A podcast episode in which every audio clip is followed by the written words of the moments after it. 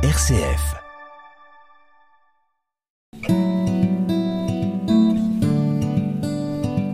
Un freak en anglais, ça peut être aussi bien un monstre humain qu'un jeune qui refuse les valeurs de la société bourgeoise. C'est du moins la définition qu'en donne Gaspard Flamand à la première page de son roman intitulé Les Freaks, jeu de mots sur freak et magnifique, qu'on doit à un de ses jeunes héros.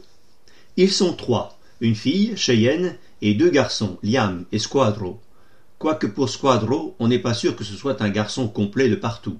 Disons qu'il sent le poisson en permanence et qu'il a des branchies à la place des côtes. Bref, qu'il est plutôt dans la catégorie monstre marin humanoïde. Le récit expose d'ailleurs rapidement de quel accouplement tragique il est issu. Ces deux amis ont l'air un peu plus normaux, mais il ne faut pas s'y fier. Cheyenne, qui tient du passe-muraille de Marcel Aimé, traverse les murs avec une facilité déconcertante. Quant à Liam, c'est bien simple, il vole comme Superman, Batman, Spider-Man, etc., tous ces super-héros nés outre-Atlantique. On comprend dès le premier chapitre que nos trois compères viennent de dévaliser un fourgon blindé à Lyon sur les bords du Rhône et sous la pluie. Ne sont-ils que de petits truands dotés de pouvoirs anormaux? Eh bien, il faut lire la suite du roman pour comprendre. D'abord comment chacun a hérité ses dons, et ensuite à quel adversaire ils vont avoir affaire dans la bonne ville de Montpellier dont leur cité est la plaque tournante de tout un tas de trafics. Au centre de cette plaque tournante et contrôlant tous ces trafics, il y a un boss, un parrain, le noble, qui tient tout d'une main de fer, je devrais plutôt dire de feu, mais vous le saurez bien assez tôt. Pourquoi et comment notre trio d'Avengers à la française va s'attaquer à lui et au final ont-ils une petite probabilité de le faire tomber? Le noble gouverne l'économie parallèle de ce quartier de Montpellier à la tête d'une véritable armée de paumés et de petits malins à sa. La probabilité est donc faible. Pourtant, pourtant, je ne vous en dis pas plus. Reprenant quelques codes des super-héros greffés sur la vie quotidienne d'une banlieue de province, Gaspard Flamand a écrit un roman policier et fantastique survitaminé. Les attributs hors normes de ces trois jeunes héros pimentent évidemment les scènes d'espionnage et d'affrontement, de discussions stratégiques ou amicales d'autant que leurs pouvoirs spéciaux sont encore un peu en rodage, ce qui nous vaut quelques gags qui évoquent l'univers du jeu vidéo. J'ajoute que ce livre de fiction ado a fait partie de la sélection des pépites lors du Salon de la presse et de la littérature jeunesse qui vient de fermer ses portes lundi dernier à Montreuil. Liam, Montpellier, Saint-Roch, 13 mars 2023. Liam pousse la porte de l'épicier qui lui avait indiqué la rue Roucher, la veille, et contre quelques billets acquiert un smartphone et une carte SIM prépayée. Un pas en avant vers le XXIe siècle qu'il décide de célébrer en se présentant au comptoir du premier pub irlandais qu'il croise. Même à quelques kilomètres de la Méditerranée, on trouve toujours des amoureux de la bière couleur pétrole.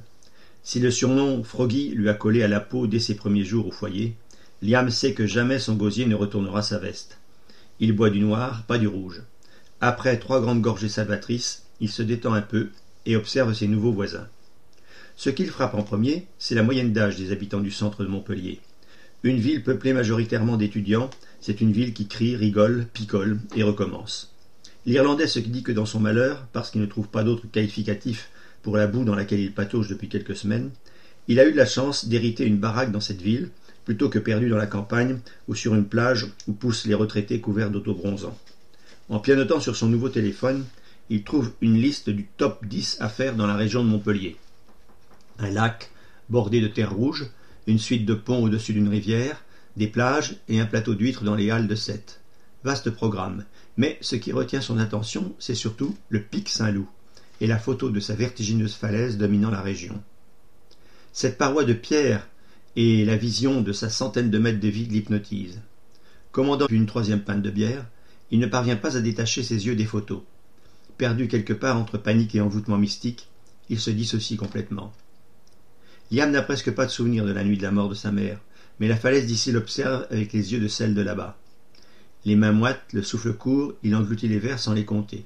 Puis, soudain, alors que la nuit est bien installée sur la ville, il se lève de sa chaise, tangue entre les tables, et fonce tout droit vers ses souvenirs de mort, dans les ruelles pleines de vie. Croisant un jeune probablement aussi alcoolisé que lui qui tente de démarrer son scooter, Liam passe à l'action. Même dans cet état, il n'a rien perdu de ses réflexes de voyou irlandais.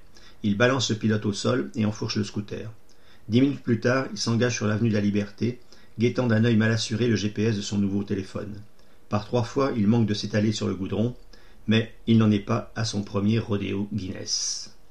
À suivre, je viens de vous lire un extrait de Les Magnifiques de Gaspard Flamand, paru chez Sarbacane en 2023. 308 pages, 17 euros. À vendredi!